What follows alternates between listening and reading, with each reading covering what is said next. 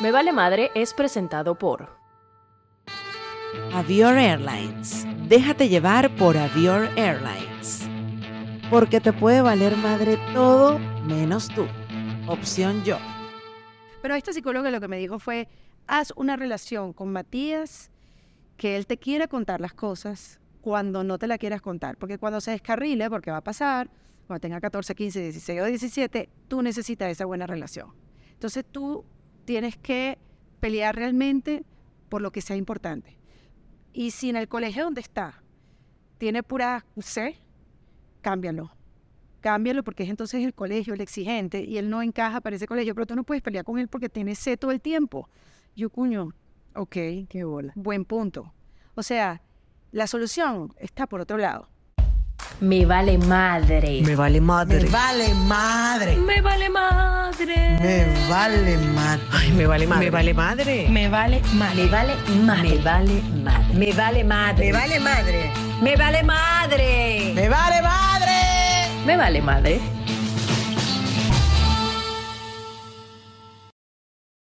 Buenos días, buenas tardes, buenas noches. Momento en el que estén viendo esto. Este podcast se llama Me Vale Totalmente. Michelle de Nercisiana a mi lado. Edmari Fuentes, aquí el mío.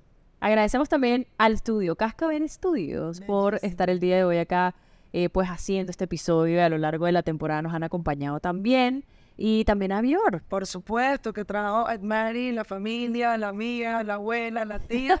Se vino una familia Y completa. podemos estar en este momento en paz para tener una conversación, eh, bueno, con alguien que eh, está experimentando y transitando la maternidad en otro punto, en nuestro futuro. Oye, En la que viene siete años más. Vengo no. del futuro. Viene del futuro y viene del futuro muchas cosas con el podcast también. Que qué bueno, comenzaste ya cuatro años, cinco años. tienes. Voy para cinco. Vas para Sí, cinco ahora en febrero. Febrero, marzo. Constancia, la constancia en su presencia, de ustedes la, la conocerán. eh, para nosotras que somos venezolanas, comunicadoras, que nos hemos desenvuelto pues en este mundo, eh, siempre ha sido una referencia. Siempre decimos, Erika fue la que la logró. Sí, total, Erika total. fue la que la ¿Qué logró. dice? Yo todavía estoy tratando de lograrlo. Mira, y aprovecho, no es por, por poner presión ni nada, ni, ni el tema generacional tampoco. Pero imagínate, yo, yo de- desde la universidad, Erika, era como que tengo una revista que después le- les pongo la imagen, que era como que una de tus referencias directas, ¿sabes? Y yo puse Erika de la Vega. Qué Entonces, para mí, te una entrevista que te hicieron. en una revista que tenía 16 años. No te Mi voy a decir cuánto tengo ahorita por si acaso. No. Pero No, te llevo un 16 poco años, o sea, que sí. estaba comenzando en la universidad, además. O sea, entonces, imagínate, 16 o sea, 15 años, 16 años después, tenerte en el programa que además estoy Qué chévere. emocionada, feliz y me siento un poco realizada también. Qué linda. Ay, qué No, te lo linda. Y te agradezco la, la- Ay, qué el, el tiempo de estar aquí con nosotras porque es maravilloso y lo agradecemos infinitamente. Así que No, al contrario, gracias.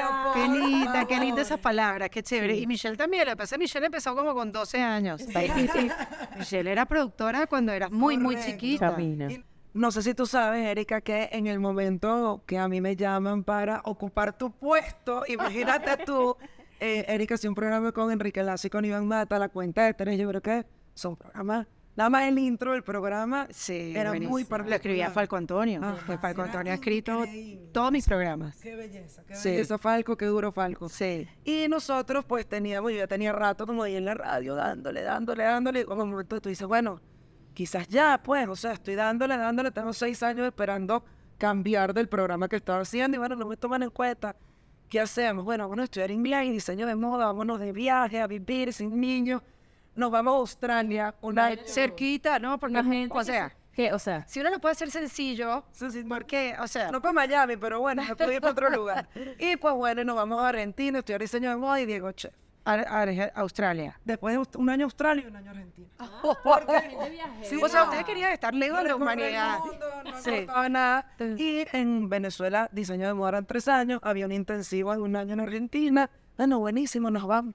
Y cuando ya todo listo, todo listo, me llama la jefa de la radio, hola Michelle, ¿cómo estás? Y chamo, ¿qué hice? Que me van a regañar. Tú sabes que este, vamos a mover a Erika con Ana, con Ana María Simón. Claro, tiene sentido. Yo siempre bien querido volver a estar juntos. aunque Este programa es increíble, ¿cómo nos van a romper? Entonces tú sabes que estábamos pensando que tú entres en el puesto de Eric. Perdón, perdón. Como dice Joseph, perdona. Perdón. Entonces yo decía, bueno, claro, fue un shock, evidentemente, porque imagínense ustedes, primero un horario que era el horario más escuchado. Claro, el prime un de la mega. que era medio palo, como decimos nosotros. Y además era el puesto de Erika, entonces era como ponerte el listón súper alto. Y además es muy duro cuando alguien es inspiración, como tú buscar hacer tu camino. Y las que comparaciones, sí, sí, sí. decir, yo no quiero hablar como ella, o sea, pero claro que es mi referencia y que me inspire y que, imagínate tú. Entonces yo decía, yo tenía que estudiar tanto porque además estos dos personajes eran unos cerebros que Sí. si tú abrías la boca tú tenías que saber Unos cerebros y, y con muy buena memoria, además. total, pero total. Entonces yo no puedo decir nada acá que yo no sepa. Entonces era como una lucha diaria, en mi caso, ya contarás qué te pasaba a ti, Sí. pero era como, bueno, yo tengo que que la gente no crea que fue que me metieron por las tetas, ¿sabes? Y no Eso, la- se- eso se decía. Eso se Claro, decía. sí. una puta bruta del programa, son estos dos genios y metieron ahí un culito para rellenar. Yo no quiero ser el culito. Sí. O sea, Además que es rarísimo, porque la radio nadie, o sea, en la radio en esa época todavía no había cámara. No te veían, no te Exacto. tenía su encanto también. Sí. Y pues bueno, comencé ahí, bueno, hermoso, pues hice camino en ese programa, agradezco. Y duró años, yo no, sabía, yo no me acordaba que había durado Eso tanto. duró nueve años a la cuenta de tres. En ese momento, Erika, pues bueno, tú estabas pasando también, venías de Latin American Idol. o sea, fue un programa dura. durísimo. Bueno, Bueno, demasiada presión, ¿no? Ese programa yo lo amé porque yo, yo también quería un cambio. Yo venía haciendo demasiados años trabajando con Chatén y, y ese fue como que uf, hacer otra cosa, volver con Enrique Lazo, que era mucha más eh, calmada la situación, un poco más estable anímicamente, eh, y con Iván, que era como esta nueva. Ah, sí. Claro, después ellos, eh, la relación entre ellos dos era una relación bien intensa entre Enrique y, y- e Iván. Sí, pero yo, yo me acuerdo que eh, yo, yo no sé cuántos años hice yo de a la cuenta de tres, como dos o tres, pero ya yo era mamá. Yo pasé mi embarazo eh, a la cuenta de tres, yo lo anuncié en ese programa. Correcto. Y después, cuando ya tuve a Matías, yo me fui a Latinoamerican Idol, tal, no sé qué, volví otra vez. Y como que yo me acuerdo que yo me iba de mi casa y yo casi que no veía a Matías, que era chiquitico bebé, porque me tenía que ir temprano. O sea, el programa era a las 5 de la tarde, entonces si yo tenía alguna reunión o algo donde yo vivía, que era como en la montaña, entonces yo bajaba, pasaba todo el día haciendo reuniones y tal, en un almuerzo y después me iba por el programa de radio y yo no veía a Matías. Bueno, ya llegabas a la hora. Y yo llegaba a las ocho y media de la noche. y esto comenzando. Ya, yo estaba casi que. Ya, ya, ya, ya, aunque tenía ayuda, ya era lo máximo, este, como que, no, yo me estoy perdiendo aquí uh, algo importante, yo necesito ver a este niño y necesito que me den un horario, entonces hablé con la radio y yo, mira, yo tengo que bajar aquí la presión, no me importa estar en el prime time, después de miles de años, no me importa, yo aquí bajo el perfil, pero dame chance de ver a, Ma- a Matías crecer, o sea, no sé, yo no sabía esto. Sí, O sea, nunca lo imaginé, porque De hecho- es el motor del cambio. me habían ofrecido que si las mañanas en otra de las emisoras que era más seria, yo no estoy preparada para ser seria. No quiero estar ahí. Yo no soy señora. Sí, sí, que ya. Exacto, la edad todavía no está Sí, ahí, claro. pero la maternidad sí me hizo, me hizo bajarle dos y ya yo, ya yo sentía que yo en la radio había hecho como mucho y yo que podía bajar el perfil y volver con Ana María, que era mi mejor, es mi mejor amiga y mi compañera de radio por mucho tiempo y era volvernos a unir. Ana María se había ido para otra radio y como que mira, ven acá, vamos a, a juntar. Entonces me dieron el permiso de ir al mediodía. Y la misma radio estaba como que no estaba convencida, como que es el mediodía, pero ese horario, ponme el mediodía, que yo me voy tranquila en la mañana, puedo llevar a mi hijo al colegio, tal, no sé qué no al colegio, sino al maternal o, o una casita que yo lo dejaba con una señora que cuidaba bebés y así Matías tenía otra cosa que hacer y yo podía irme después y después recogerlo, o sea, era como más fácil. Y volvimos en un horario de 12 a 2 y yo fui feliz, claro, a veces me... Después vino en la televisión, pero ya Matías era un poquito más grande, ya caminaba, ya tal. En ese momento, Erika, el, la culpa, ¿dónde estaba? Ah, no, súper presente. ¿Cómo, cómo, cómo lidiabas con...? Porque a nosotros nos pasa. Sí, Sí. estamos disfrutando muchísimo lo que estamos haciendo ahorita. Sí, y a- sí, sí. Por momentos como que dejamos de pensar en los niños, pero a la vez dije que, coño, no sé ni qué comió hoy, porque Sí. la comida se lo dio la abuela. Yo con la comida estoy bien, estaba bien. Estaba bien. A mí era una cosa de ese compartir, que es esto de ser mamá, porque eso, tenías ayuda, tenías todo, pero que, ¿de qué se trata esto? Entonces trataba como que de hacer mi... Yo siempre tenía como que, bueno, yo trabajo, y mi mamá siempre trabajó, y entonces trabajar no me daba culpa. Eh, y claro, a- me hacía hacer cosas rarísimas. Yo, yo, como les decía, vivía en la montaña y bajar como a la ciudad y el tráfico en ciudades latinoamericanas, Caracas una de ellas, era un desastre. Entonces yo me, yo me traía a Matías. Eh, no tenía sentido que yo me lo trajera con la nana, yo en la pañalera y tal. Y por Sí, mucho somos, yo tiempo. hice la misma tontería y Sí, por mucho tiempo me lo traje ya grande, o sea, ya yo grande también me lo traía, porque pasaba más tiempo en el tráfico que, que con él. Entonces yo decía, bueno, en el tráfico se viene conmigo. Claro, por lo menos unos sí. más, claro. Sí, y poco a poco comprendida, porque de mi generación nadie era madre, nadie, ni padre. totalmente. Entonces nadie entendía lo que estaba haciendo, ni mis comentarios, ni nada. Entonces yo sí, la maternidad, eh, yo no era muy, eh, mm, eh, yo no contaba mucho sobre la maternidad en la radio. Es que de hecho es una de las cosas, de las razones que nos, Michelle y yo hablamos, ah, pero ¿cómo abordamos la entrevista? Yo le decía, que yo nunca escuché a Erika que hablara Nunca, acerca de la porque creía que maternidad". estaba, yo estaba eh, que- que cambiando el tema. Primero yo empecé, yo estaba en la Mega, que era una radio juvenil, después pedí cambio de horario en la Mega horario juvenil y yo no me daba cuenta que yo no podía hablar de las cosas que me pasaban por estar en la Mega. Y cuando a mí me ofrecieron irme a Onda, que era una radio más adulto contemporáneo y tal, a mí me dolió muchísimo. Porque pasé de ser una radio juvenil de toda mi vida en la radio a hablar de otras cosas con otros clientes, con productos de limpieza. O sea, yo, yo no, yo hacía snacks, o sea, hacíamos helado. Eh, pero me di cuenta que cuando pasé a adulto contemporáneo pude ser yo, Ok. sin darle tanto aire a la maternidad, porque Ana María no era mamá, toda la gente que estaba a mi alrededor no era mamá, y entonces yo no iba a venir a hablar de mamá, ni me quería convertir en esta persona que nada más hablaba de la maternidad, ni he querido ser una persona, una mujer que nada más habla de la maternidad, porque a mí me interesan tantos temas, y he sido tan curiosa con otras cosas, que no quería que la maternidad arropara y que fuera un monotema, y yo me cuidé. Yo creo que demasiado de eso. Y por eso ustedes nunca me escucharon hablar mucho de la maternidad. Pero en ese proceso, la soledad también estaba ahí, pues. O sea, Bueno, lo final- vivía solo en mi casa. No vivía, tam- o sea, lo vivía con mis amigas, que ya mis amigas, claro, yo fui mamá a los 34, 35, salí embarazada a los 34, no, a los 34, pero ya todas mis amigas que no son del medio, ya, o sea, los Ya eran gigantes, sí, Claro, grandísimos. Este, y ellas eran las que me ayudaban y eran las que, tú sabes, me acompañaban. Y lo vivía como en esa parte muy personal, no en los medios. No, no, sí como que hacía mis portadas y tal, en las revistas y metía a Matías en, en donde cabía, pero no lo forzaba demasiado.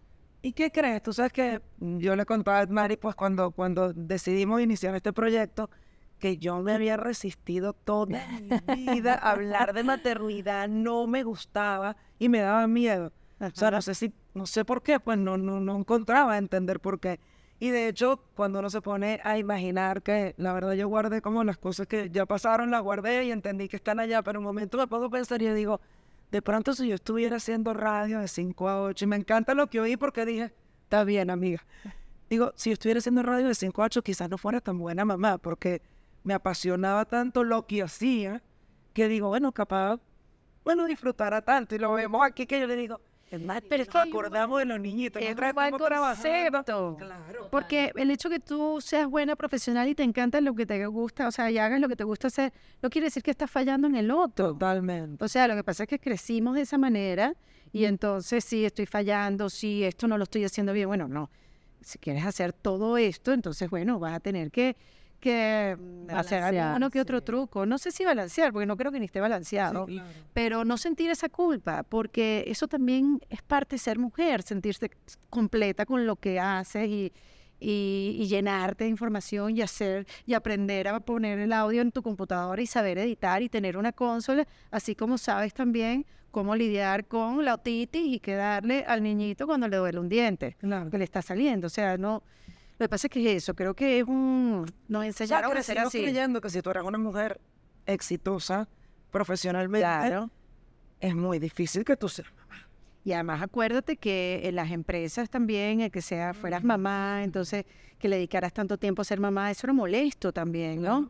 Como que no, queremos que tengas tiempo es para el trabajo. Y eso no en, no en la radio, sino en cualquier corporación. Claro. Y, y- y no nos pasó a nosotros, que a una generación anterior, como que déjame hablar poquito, no tenerme que ir por los compromisos de las niñas, porque entonces no me van a dar más responsabilidades, sino más bien me van a quitar responsabilidades y yo quiero ser tan exitosa como el hombre y es imposible. Claro. Lo que pasa es que uno se callaba y vivía ese calvario y yo estoy segura que se sigue viviendo ese calvario.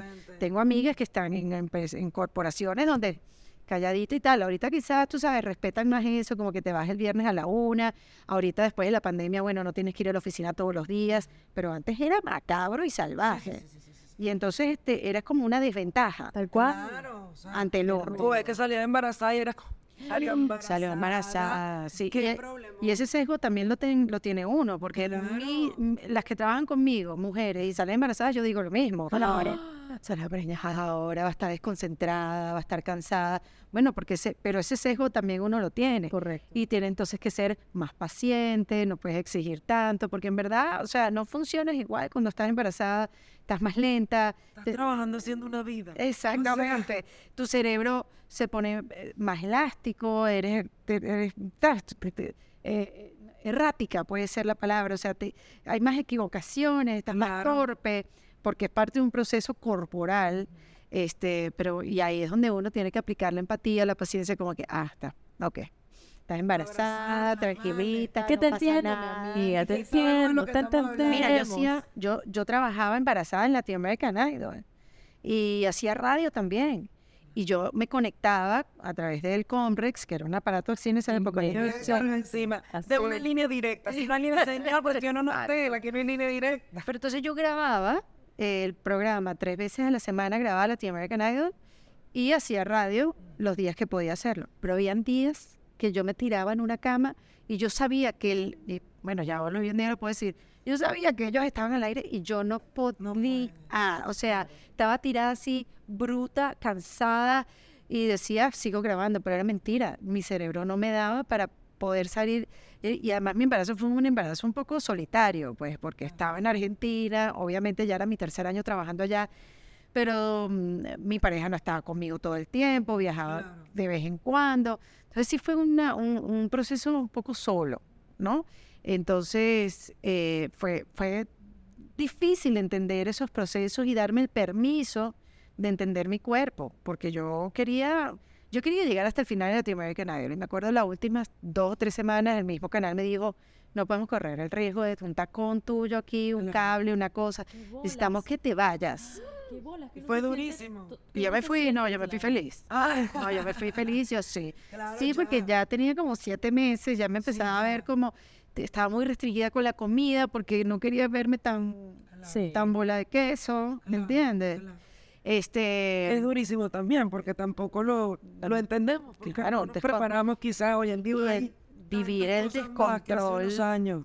o sea, o sea, el descontrol, la barriga creciendo en pantalla, era muy difícil de, de sobrellevar, sobre todo porque, porque yo no tengo control sobre esto, si yo estoy comiendo poquito. Era mucha presión que me ponía yo, ni siquiera la gente, era yo, la gente, bueno, estás preñada, o sea, ¿qué vas a hacer? Sí. pero yo no quiero, entonces déjame taparme los brazos, entonces déjame taparme aquí, entonces déjame aquí, pero no me veo bien.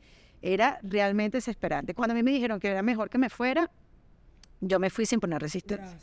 Me fui. Tú no tenías Después- culpa de dejar el trabajo. Sí, después cuando vi la final con Monchi solo dije, "Wow, me hubiera gustado hacerlo, pero estoy en otra cosa y me tengo que dar paz, o sea, me tengo Permiso, que ir, claro. o sea, estaba siete meses, o sea, y- Claro. y, había pasado todo el embarazo en pantalla, porque todo, o sea, yo, yo me di cuenta que estaba embarazada en las primeras grabaciones de esa temporada de Latino American Idol, o sea, Claro. Claro, ahí, o sea, ahí, no y- fue y chévere, qué bueno que pude trabajar, pero sí me fui feliz, me fui feliz. Ahora bien, otra Erika, todo, todo este proceso y este momento que hemos hablado, eh, pues bueno, uno estaba en su país, a pesar de que aquí estás, eh, pues bueno, haciendo el programa afuera. Sí, pero estaba viviendo en Venezuela, Estaba exacto, viviendo sí. en Venezuela, uno tenía las comodidades, eh, fíjate, nosotras no teníamos ni idea de estos cuentos que te llevabas a Matías, que ibas con la nana para allá, para acá. Sí. Eh, una cuando, cuando nosotros preguntamos qué quieren que hablemos, qué temas las mueven, mucha gente que migra, las madres, pues dicen que es un dolor muy grande, decimos, Sí. porque vemos lo, lo coartada que se nos ve la vida, la carrera, Cuando, pues bueno, si tienes un muchachito pequeño, pues bueno, te cuesta más lo que, o sea, vas a trabajar en algo y te cuesta más pagar por tenerlo que tampoco sabes quién lo va a cuidar. Sí. Y hay un para cosas pagar eso, además para pagar eso. Entonces, Sí. pones en una balanza, bueno, tiene sentido que yo me ponga a trabajar en cualquier cosa para que me cuide el muchachito. Otro. No, y además de eso, el, el- Son otras decisiones. sostén, como esa tribu que de repente podías haber tenido en Venezuela, que ahora te vienes a otro país y dices, ¿y ahora Sí. qué? O sea, Tú sabes que yo, antes de contar algo que tenga que ver con esa etapa, quiero decir que no se comparen con nada de lo que yo diga. Porque es, tú sabes que yo siempre me sentí muy... Yo me comparaba mucho con otras mamás y me sentía que fallaba. Yo no quiero que nadie haga eso conmigo. O sea, por favor, olvídense de esta historia, esta fue la mía, la- ustedes hagan la suya, hagan la suya. No se comparen, sus hijos son sus hijos, el mío tiene otras necesidades, los tuyos tienes tú, tú tienes otras. Este, porque hay mucho sufrimiento en ese camino. Entonces yo por eso siempre me gusta aclarar en otro podcast que también hablé de maternidad, como que no se comparen. Esto, esto es horroroso, es muy difícil este mundo de ser mamá. Sobre todo por las otras mamás y por los otros niños, mi hijo es mejor que el tuyo, yo soy mejor mamá que tú. No, cero, yo soy cero mejor mamá que nadie. He tenido muchos retos y los he superado y bueno, pues ahí Y aquí ahí va, y aquí va. entonces, Claro. eh, ah, yo tengo cuentos buenísimos de emigrar. Hoy en día me río, pero en ese momento sí fue porque como trabajaba mucho, sí tenía mucha ayuda. Mi familia ya vivía en Miami. No, no en la ciudad, un poquito más afuera, como 40 minutos, pero bueno, mi mamá estaba aquí. Claro. Mi mamá, mi abuela, mi hermana. Yo sí estaba sola en Caracas. O sea, tenía a mi suegra que en paz descanse, este, pero sí estaba un poco solita. Entonces venir para acá era así como, "Ah, aquí me va a ayudar mi familia, pero no vivíamos cerca. Pero era tanta mi ignorancia con respecto a Matías que yo no sabía quién era. Matías se vino cuando él tenía cuatro años, cuando nosotros nos vinimos cuatro. Y yo me acuerdo que era como que, yo me acuerdo ver a Matías, como que en el apartamento en, que, en el que nosotros llegamos eh, por primera vez, decirle, ¿qué comes tú, carajito? A ver, como, ¿a qué hora comes tú? ¡Qué bola! ¿A qué hora come Matías? Que yo no sé de eso, yo no cocino, yo no, no cocino porque nunca aprendí. Nunca, no, perdón, no he aprendido todavía. Déjame ponerme en mentalidad de crecimiento. Positivo, amiga. O sea, no mentalidad fija y no, tú sabes, condenarme. Quizás como a mis 60 años puedo eh, aprender a cocinar. Pero no tenía ni idea. No tenía ni idea. Bueno, sí, sé el desayuno, una arepita, una cosa, pero... eh, eh, y mis amigas me decían, pero vete al Publix y cómprate un pollo. Coño, ¿verdad? Voy... O sea, eso Eso suena como tres comidas con ese pollito. y era, era muy estresante esa relación porque en verdad yo me pasaba, me di cuenta cuando yo emigré que yo pasaba momentos con Matías. Yo no pasaba la vida con Matías, sino momentos con Matías. Que estaba bien, si me pasa, si tenía que pasar momentos con Matías a lo largo de mi vida, también estaba bien. Claro. ¿ok? Este, no es que, ay, gracias a Dios, este sufrimiento de estar sola, haber emigrado y haber, no, no, o sea, ya va. Claro. Fue duro, fue duro y si me pude haber evitado eso en la vida, maravilloso. Pues no, no lo pude evitar. Este, me acuerdo que lo metí también como en una casita, en un kinder que me queda así, que me quedaba cerca, que hoy en día es un daycare gigante, pero en ese momento yo tengo 10 años ya viviendo en Miami. Y entonces una casita que yo me acuerdo que cuando yo venía a buscar a Matías, Matías se tiraba en el piso, porque claro, yo era una bruja. Matías se tiraba en el piso, era una pataleta que se quería ir con cualquiera, menos con su mamá. ¿Quién era esta señora? Porque bueno, era muy estresante para los dos, yo me imagino que él sentía esa energía también. Pero irlo a buscar era heavy, heavy, heavy, heavy de cuatro años, al daycare. Entonces, bueno, esa etapa ya pasó. Pero bueno, nada, cuestión de adaptarse. Yo he tenido, bueno, eso, muchos aprendizajes, tratar de entender, tratar de hacer procesos.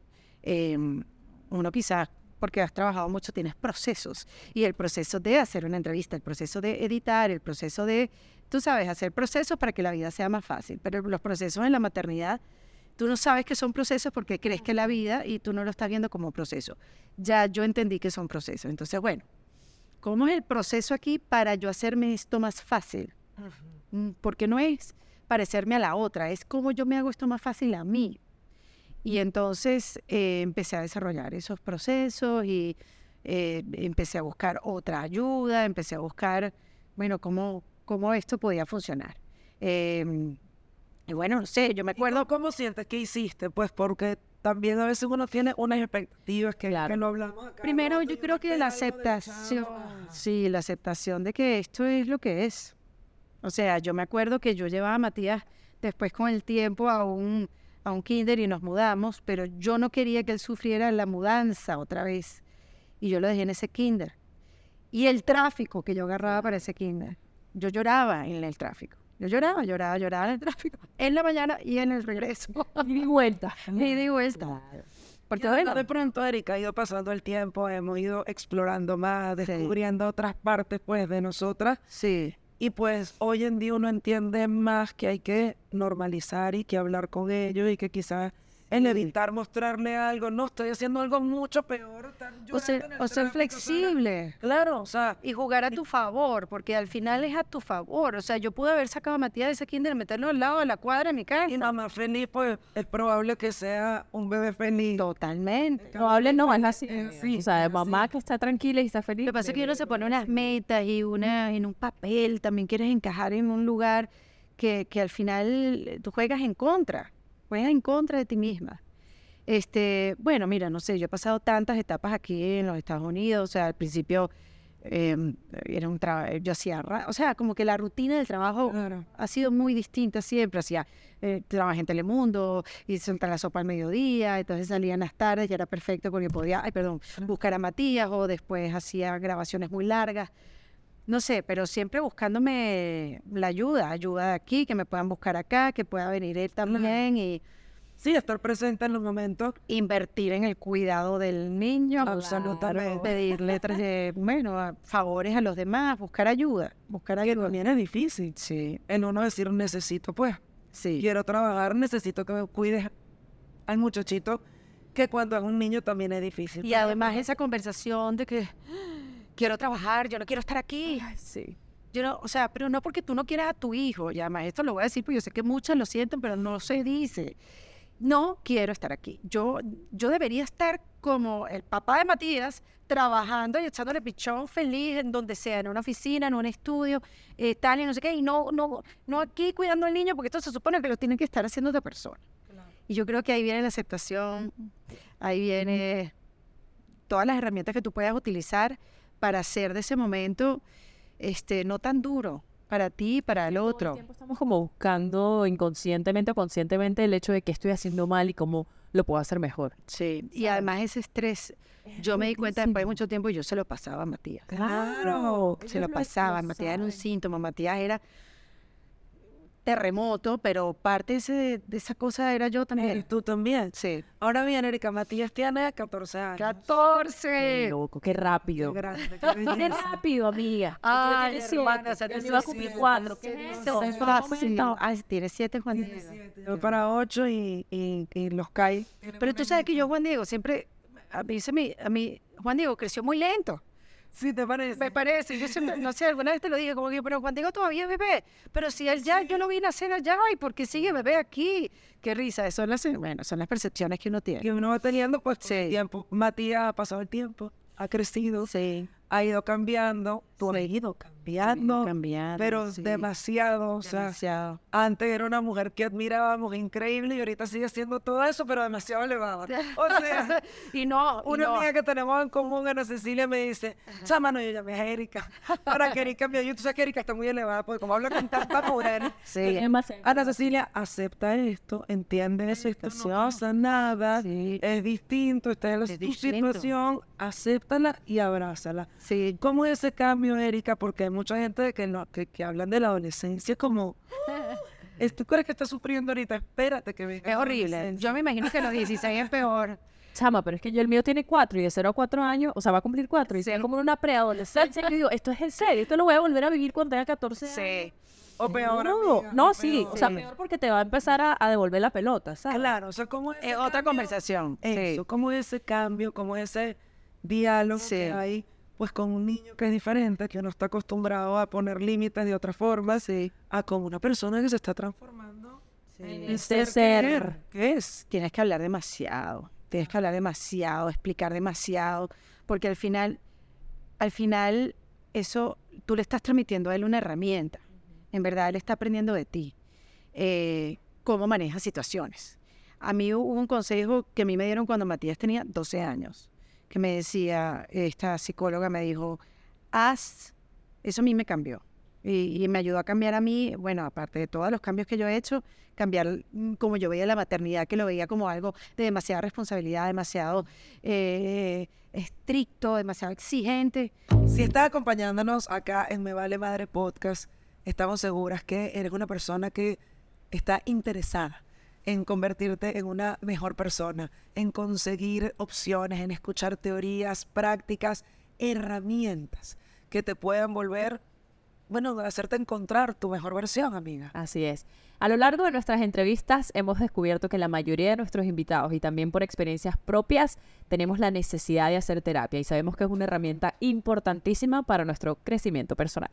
Por eso queremos recomendarles a un grupo de especialistas que no importa en qué lugar del mundo estés, van a atenderte de manera online, van a conseguir quién es ese psicólogo que te va a acompañar y que te va a dar esas herramientas para cada día sentirte mejor. No importa si estás pasando un buen momento o malo, uno siempre necesita terapia. Así es. Es por eso que te invitamos a que te suscribas en el link que te vamos a dejar en la descripción de este video, porque Opción Yo tiene unos planes especiales para la gente que ve Me Vale Padre Podcast. Si entras a ese link, vas a tener la opción de tener estos paquetes, de agendar tu primera cita y de comenzar a cambiar realmente tu vida porque estás en tus manos, no en manos de los demás. Así es.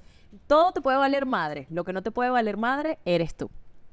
Comenzarlo a ver como de un lugar un poco más amable, divertido. Porque además te me dicen, ay, porque tú, Erika, trabajaste siempre con el humor. Yo me imagino tú cómo va con el humor. No, vale, yo soy un ogro militar, o sea, olvídate de ahí, no hay ningún tipo de diversión, todo tiene que ser... exigencia. Ah, tienes que hacerlo así y, y, y- y no... Esto es bueno, esto es malo. Exacto, o sea, y ya, o sea, no, no, no, no te salgas de aquí. Matías es todo fuera de los límites.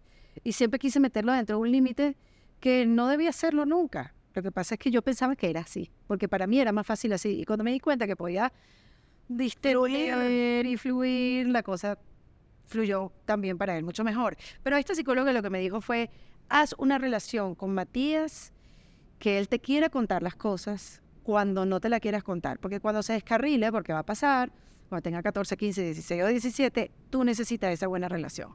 Entonces tú tienes que pelear realmente por lo que sea importante. Y si en el colegio donde está tiene pura C, cámbialo. Cámbialo porque es entonces el colegio, el exigente, y él no encaja para ese colegio, pero tú no puedes pelear con él porque tiene C todo el tiempo. Yo, cuño, ok, Qué bola. buen punto. O sea, la solución está por otro lado. No lo cambié, él, él mejoró. él mejoró, él mejoró. Pero sí entendí que yo sí tenía que ir por otro lado, ir por otro lado y, y tratar de hacer una buena relación con él. Entonces yo ahí empecé a viajar con él, hacer viajes con él sola, eh, tener otra comunicación, llevarlo para no sé dónde, traerlo para mi lugar. Porque siempre como que, bueno, ya cuando después creció, como que en el estudio no pueden entrar porque cosas de seguridad. Entonces como que siempre alejarlo porque no puede, porque tengo que filmar un release, porque entonces no lo deja entrar al canal.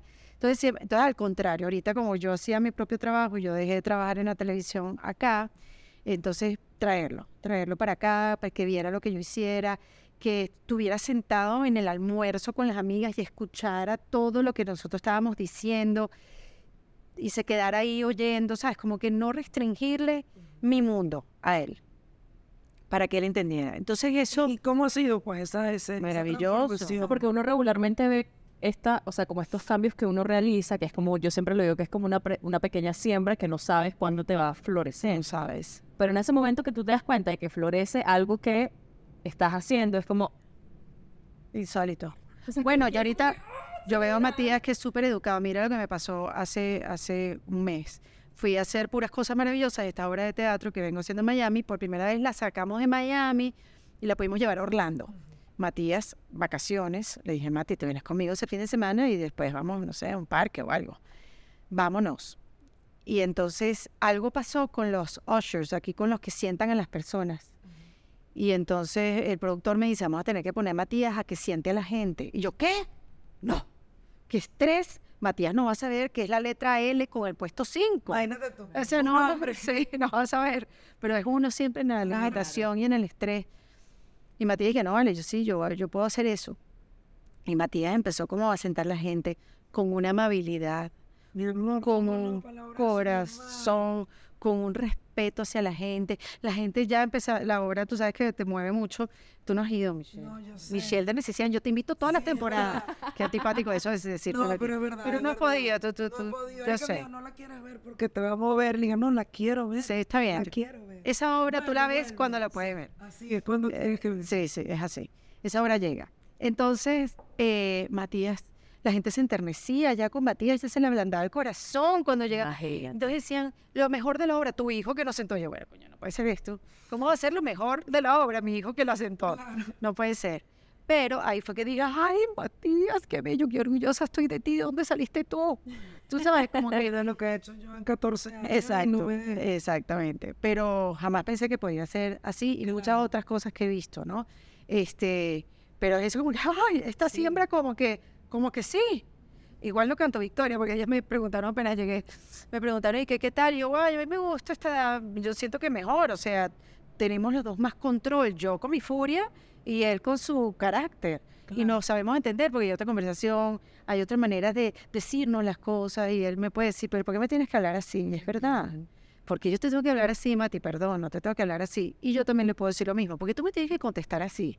Si te lo estoy diciendo con mucho amor. Claro. Y él también como que es verdad. O sea, esas cosas pueden pasar ahora, no cuando tenía 10 años Claro. o 9, o no, no, eso no, podía- no podía pasar.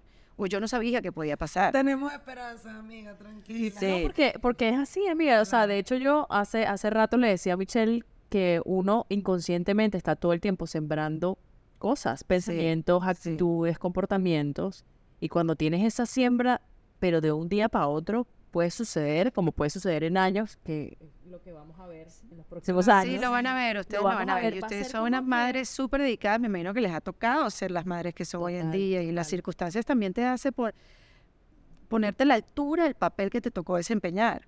Hay otras que, bueno, han tenido más ayuda, eh, tú sabes, hay hay otras que... Yo siempre digo que hay millones de maternidades como mujeres ahí. Claro. o sea, todas son distintas. Sí, porque igual También. es a lo mismo que vamos. sí. Las que tenemos más de un hijo, nos damos cuenta y con un bebé, o sea, esto es otra energía, esta es otra persona. Y pasa mucho que tú quieres que tu hijo sea de una manera. A mí me pasó mucho. Yo quería que Matías fuera de una manera, que encajara, que pudiera estudiar en este colegio y que fuera como los otros niños y se comportara como los otros niños. Pero ¿por qué tú no puedes quedarte ahí sentado? ¿Pero por qué tú no puedes? ¿Pero por qué tú tienes que ser así? ¿Pero por qué? eres así. Así.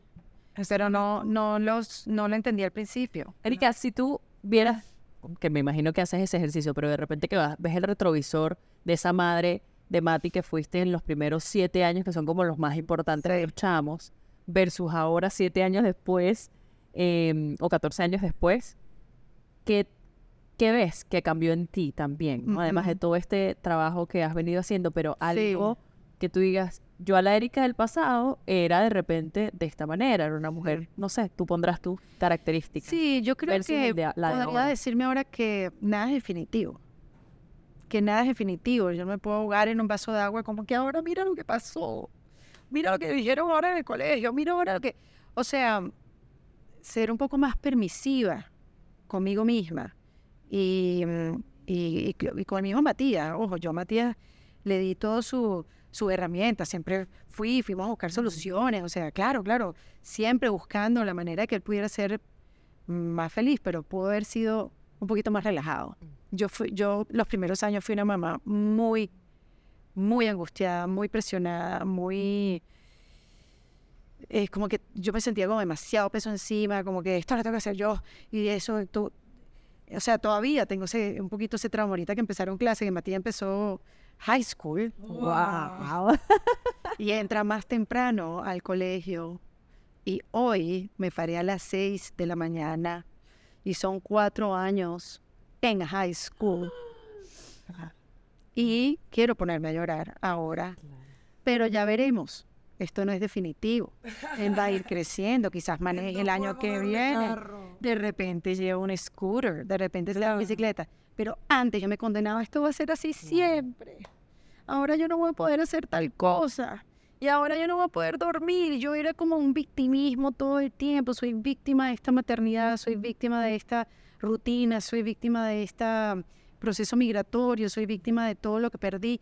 Y de repente que no, yo le puedo dar una vuelta a esto, yo no soy víctima de nada. Entonces ¿sabes qué? La vuelta, ¿la vuelta cuál fue? Sí, obviamente que mento madre, porque me tengo que parar más temprano para llevar a Matías al colegio. Pero qué felicidad que Matías hizo un buen examen, quedó en el colegio que yo quería que quedara, está en el ambiente que yo quería que quedara y ojalá se pueda desempeñar y el día de mañana no es el colegio para él, porque qué sé yo, bueno, será otro, o sea, no tiene que estar eh, eh, en este colegio porque ahí son los que tienen futuro, no, él va a tener un futuro maravilloso Claro. este, y lo tengo que pensar así. Entonces, yo qué bueno, entonces empecé a pensar, viste, le doy la vuelta a los pensamientos, en vez de mentar madre, eh, madrugando, digo, cónchale, qué bueno que yo pueda llevar a Matías al colegio que siempre quisimos que fuera en high school y que estamos inspirados los dos y que estamos contentos los dos que este sea el colegio y ojalá le vaya bien y qué alegría, qué afortunada soy de que Matías puede estar en este colegio Hermoso.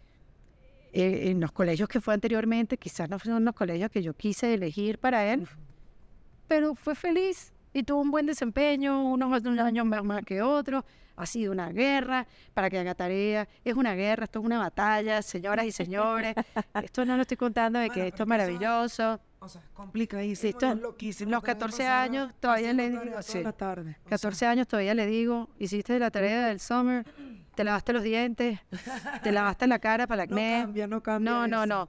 Es una, es una, es realmente es una tarea diaria. Claro. ¿Qué crees, Erika?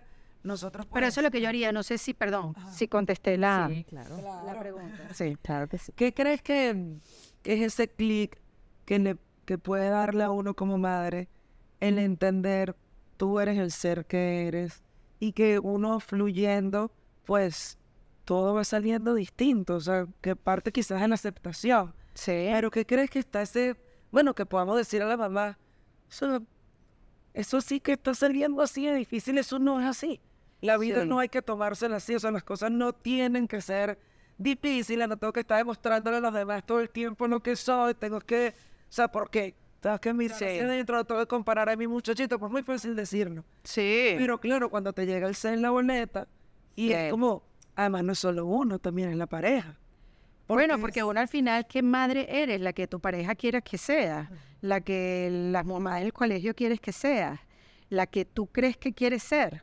O sea, es todo el tiempo esa comparación. Por eso dije al principio, no se comparen, porque creo que lo más duro es no que compares a tu hijo, es tu comparación con las otras mamás y pensar que tú estás fallando y que tienen la culpa de todo. O sea, yo creo que a, la- a las mamás lo que les podría decir es que se atrevan a ser las mamás que, una mamá original. Yo cuando dejé de compararme y empecé a decir y a empoderarme en ese papel, como que bueno, así soy yo, así soy yo y así lo voy a hacer yo. Y así soy yo y voy a hacerlo. Esta... O sea, cuando yo empecé a decirlo además y poderlo, darme el chance de poderlo hacer a mi manera, ahí fue donde yo también dije, qué chévere. O sea, puedo también ser referencias para otras mamás que me vengan a preguntar y me vengan a decir, este, y ya, dejé de, de entrar en otro papel, en qué bueno que en mi época no habían redes sociales, Ay, porque creo que Yo justo te iba a decir, No, que, no, no. ¿cómo lo ves ahora? Porque imagínate nosotras que todo el día, el bombardeo en redes todo el día y que el- dale el brócoli. No, no le des el brócoli. Dale el arroz. No, no, no, el eso que coma, eso que coma con las manos y eso que, o sea, yo no viví nada de eso, o sea, y gracias a Dios que no lo viví, porque es más, y eso de que ustedes están, pa- eh, o sea, dan a luz que si en agua y que se y, y hacen un video hermoso, no, no, no, no, ¿cómo, ¿a qué hora es la cesárea para yo ni sentir qué es eso de pujar? O sea, no sé, creo que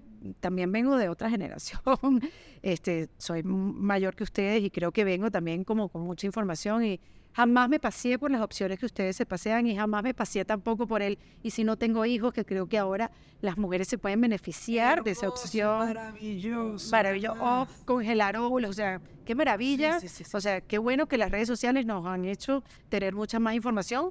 Pero en mi caso, cuando digo qué bueno que no hubo, es que no, no, no me puedo comparar más. Claro. O sea, porque eh, es muy rudo. Ahorita es demasiado. Es muy, muy rudo. Nosotras lo hacemos, lo, lo vemos todo el tiempo como con la gente que nos escribe, con. Sí. mismas. O sea, el hecho de que el bebé Michelle coma con las manos, baby led Winnie, y el mío no se quiere comer ni un pedazo de nugget, o sea, es que Sea, Porque el mío no. exacto, que estoy haciendo Pero mal? La mío pregunta es el yo. Sí, exacto. No es que Y que uno... amiga no está haciendo nada mal. Claro, seguro me lo dice. Yo me hice Digo, "Ah, no es culpa mía. O sea, yo le digo, una lotería. uno tiene que ser facilitadora de una vida amable para tus hijos. hermoso. Yo creo que ese es el punto. Y si tu hijo tiene una condición que tienes que apoyarlo, ahí vas a estar tú para ser la facilitadora con ese niño que trajo ese regalo que es distinto a los demás. Y si no es distinto a los demás, sino que trae otra cosa, yo creo que ahí está el punto. Y mi hijo es totalmente distinto al tuyo y eso, no come eh, como come el tuyo, que come sushi, pues Matías no come sushi, él come chicken tenders con papas fritas. y así lo acepto y cuando me digan, come malísimo, hermana, eso es lo que ese niño come, o sea, como ah, él tomó sopa hasta los 13 años. Yo le dije, yo le dije a Matías que él podía dejar de tomar sopa a los 14, como yo lo hice cuando tuve 14 años, que más nunca tomé sopa y Matías cumplió 14 años y dijo, no tomo más sopa. Perfecto, no tomes más sopa. De, del, de tus 0 años a tus 14, tú to- ese niño tomó sopa casi todos los días de su vida. Ya está, ya no toma Ya tomó la decisión, ya tiene la decisión también. ya poder. está grande, ya, ya puedes, puedes dejar de tomar sopa, ya toma merengada de proteínas, yo no sé qué toma para tener músculos, ya verás. Pero yo me hice facilitadora de una vida más amable para Matías. Y rescato también la comunicación que hablabas y lo importante de integrarlo con nosotros, de no, Sí. bueno, de no querer siempre separarlo. En la fiesta de los niños aquí, yo no aquí, tú eres un niño. Pues no, un ser humano que es distinto. que- Totalmente. que- Y organizarte y prepararte, porque también hay mucho de, ay, tú no hiciste ese trámite. Ah, entonces ya no vas a poder meter a tu hijo en no sé dónde, no sé qué, qué trámite, que no, ay, fallé, yo siempre estoy como, cónchale, y qué, qué formulario hay que llenar, o sea, todo eso, eso también causa mucho Su papá del colegio que iba mandando las cosas por el chat y tú como que... ¿Qué hay que hacer? está- mi esposo está, Diego está, ¿verdad? Pero claro, no interviene como, bueno, como en la mayoría de los chats de la familia y de todo, pero lee. Entonces, mira, tú sabías que no sé qué. No tengo ni idea. Yo prefiero ni meterme en el chat. Sí, pero lo dijeron en el chat. Y Entonces, ¿por qué tú no haces algo al respecto? O sea, Falta el yo chat. ni lo he visto, yo no he entrado a Sí, chat. pedir ayuda, sí, pedir ayuda en la pareja, estoy también de súper de acuerdo. Porque también, ojo, uno también viene de ahí, la mamá es quien se carga de todo y el papá no, ¿y por qué no? Además, oye, América, de unas cosas tan machistas, me ha pasado ahorita con el Mari y con Josette, que me he lanzado a veces unos comentarios que después de que lo digo es como, y claro, nos separa unos años, una década y más. Ajá. Entonces yo digo, what? ¿Qué dije? Y me andaba durísimo. Y yo digo, qué bueno también uno, pues, llenarse, y identificarlo e impregnarse un poco Sí. de, pues bueno, de una nueva generación que ve las cosas y las plantea diferente y dice, "No es así, no es así, vamos a plantearlo Mira, tú distinto". sabes que una de las mujeres que yo escuché por primera vez hablando de la maternidad sin culpa o tratando de no tener culpa fue a la comediante Amy Poehler, que estuvo en Saturday Night Live muchos años. Y después hizo Park and, Park and Recreation, ¿era? No me acuerdo cómo era esa serie. Amy Poehler escribió un libro que se llama Yes, Please. Ajá. Y Amy Poehler es como la generación de Tina Fey, de escritoras, este, productoras y bueno, comediantes y actrices, pues. Y ella en ese libro, Yes Please, habla de lo que es criar y tener dos hijos. Y dice, ¿saben qué? A mí no me va a venir ninguna mamá a hacerme sentir culpable porque a mí me gusta trabajar y me gusta lo que hago. Y a mí no me va a venir ninguna mujer a juzgarme de cómo yo eh, eh, elaboro mi maternidad. Aquí no va a venir ninguna mujer a decirme este, por qué yo, yo busco esta ayuda. Ella dice ahí en ese libro que ella tiene una tribu de gente y tenía como cinco nanas, la del fin de semana, la del viernes, la del lunes y la del martes. Y después ella compartía con sus hijos y tal, porque a ella también le gusta hacer lo que le gusta hacer. Y eso para mí fue, oh, wow, qué maravilla poder decir, cuento con una tribu de mujeres, eh, pido ayuda a todas estas mujeres que me ayudan a criar a mis hijos, más allá de los hombres y sus, los padres que también tienen que hacer. Este, el pasa es que uno tiene muchos sesgos. Y qué bueno no sentir, saber que hay mujeres que no sienten esta culpa por querer ser buenas en lo que. Claro, Y no vas a ser mala mamá por eso. Eres tú, o sea, eres la mamá que eres. Cual. Y eso ni yo. Y si eso te hace feliz, además, que es lo que volvemos a lo mismo. Totalmente. tienes que estar feliz y conectada. Ayer les contaba que yo les expliqué pues a mis hijos que están mucho tiempo conmigo mami va a estar grabando unos días, se va a ir temprano, va a voy a regresar, en- pero vas a regresar cuando ya se fue el sol, me dice Juan Diego, y yo, y que sí, como papá, sí, voy a trabajar como papá. Entonces, y bueno, ay mamá, pero ¿cuántas horas te va? Bueno, papito, son como 12 horas, voy a llegar a tal hora, no sé qué, no te voy a ver en la mañana, bueno, anoche llego y les cuento, ¿cómo está mami? Y claro, también una reacción que no estoy acostumbrada a ver porque Ay, guau. o sea, claro. como abrir la puerta y verlos correr con Pero, aquella- pero a ti no te da un... "Oh, ¿A dónde me voy que necesito respirar? Claro. Sí, Sí. sí. Ajá. por Pero no tienes a dónde irte. Claro. A la China. A sentarte en el baño, Al baño como y- decía Y Valerie. medio ponerte sordo porque que piensan hacer así en la puerta, está muy pequeño. Matías chiquito me decía, mami, ¿tú no quieres ir a la China? Porque yo decía, me voy a la China. Y mi mamá también decía. Yo voy a botar la basura, no me importa nada. Y se ha sentado de siete años, mamá. ¿De qué fueron los episodios que grabaste? ¿Qué hablaste? Mira, me he quedado así. teléfono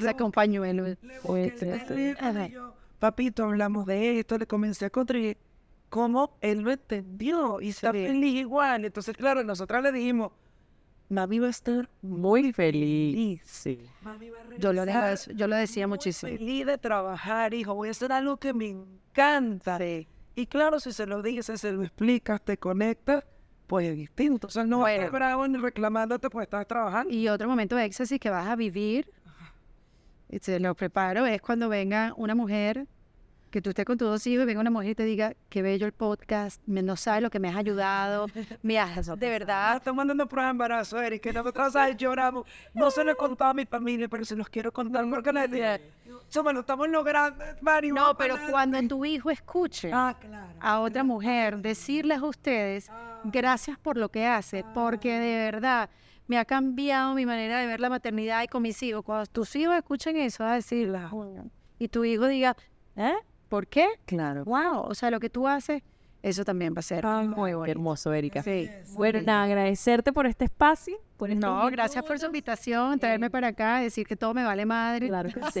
Claro, que es la idea. Ahí esa es la idea. Y agradecerte, bueno, por, por la conversa. Estamos muy, muy felices. Muy, muy felices. No, no, yo quiero aprovechar este espacio, a todas las mujeres que me han Adelante. ayudado a criar a Matías, porque no ha sido un trabajo mío ni de su abuela, ha sido un trabajo de un mujerero loco, y gracias a ellas y las que vendrán, porque eh, de verdad nos necesitamos demasiado.